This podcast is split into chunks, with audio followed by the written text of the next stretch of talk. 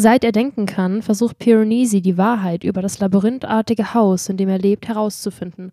Doch diese Wahrheit wird alles von Grund auf verändern. Hallo Eleni, schön, dass du wieder da bist. Ja, Du hast uns heute wieder einen Fantasy-Roman mitgebracht. Ja, ich habe Piranesi von Susanna Clark mitgebracht und das würde ich jetzt gern vorstellen. Ja, dann legen wir los.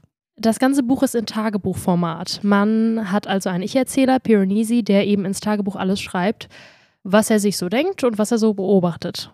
Piranesi ist ein Mensch und er schätzt sich auf ca. 30 Jahre. Er schätzt sich, das heißt, er weiß es nicht genau. Er weiß es nicht.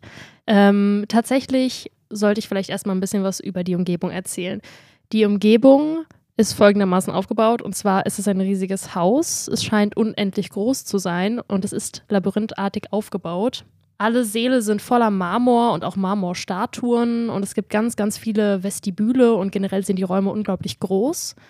Das Haus hat auch drei Etagen sozusagen. Ganz unten befindet sich ein Ozean im Haus und ähm, die mittlere Etage ist praktisch, da kann man leben, da lebt er auch. Er begibt sich nur in die untere Etage, wenn er halt fischen geht oder so, um sich zu ernähren. Und oben in der Etage sind eben Wolken. Also es ist eine ganz, ganz fantastische Welt, sehr atmosphärisch.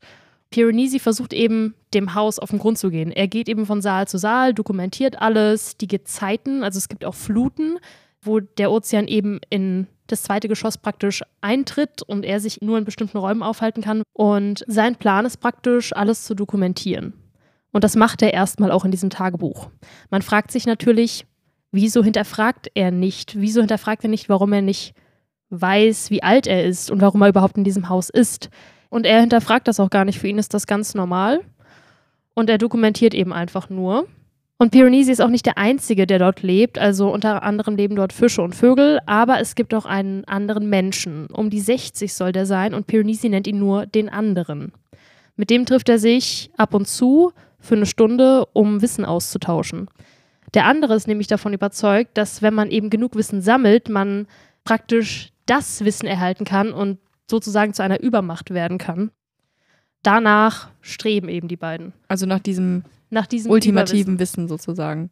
Obwohl man mit der Zeit merkt, dass eben Piranesi einfach von dem anderen dazu getrieben wird. Piranesi scheint gar nicht dieses Wissen zu wollen. Ihm sind die Statuen und die Umgebung im Haus viel wichtiger.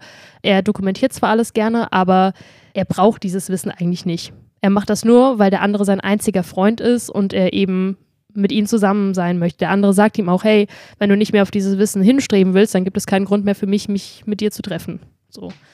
Also ich kann nicht so viel über den Roman sagen, weil halt fast alles was vorwegnehmen würde. Man fragt sich ganz, ganz lange, was geht hier vor? Wieso hinterfragt Piranesi nichts? Ähm, wieso ist er so also die ganze Atmosphäre, das Haus und die Gezeiten und wie Piranesi das schildert, versetzt einen in Erstaunen. Und es ist ehrlich gesagt einer der fantastischsten Romane, die ich seit langem gelesen habe.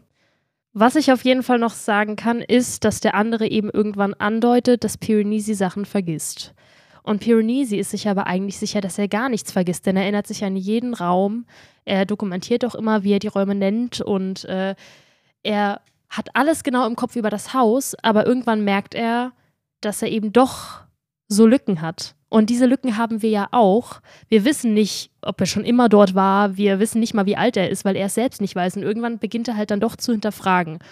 Und es ist ein super spannender Roman dadurch, weil man unbedingt wissen will, was steckt hinter allem. Und ich kann auf jeden Fall versprechen, es wird alles aufgeklärt. Es ist zwar ganz anders, als ich dachte, aber der Roman hat mir richtig gut gefallen. Er war sehr atmosphärisch und mysteriös. Und dadurch ist es eben so unglaublich spannend wirklich extrem einzigartig. Das klingt sehr, sehr cool. Ist, glaube ich, auch ein Roman, der nicht so in jedem Fantasy-Regal direkt irgendwie dabei steht, obwohl es ja eigentlich auch Fantasy ist und irgendwie, glaube ich, so, so ein bisschen was Besonderes. Also es ist nicht so das typische Fantasy, ist aber auch kein normaler Roman. Also ja, hast du uns irgendwie was Besonderes ausgegraben und mitgebracht. Das ist sehr, sehr schön. Und ich hoffe, ihr habt auch jetzt Lust bekommen, nach diesen vielen geheimnisvollen Andeutungen euch selbst den Roman mal anzuschauen.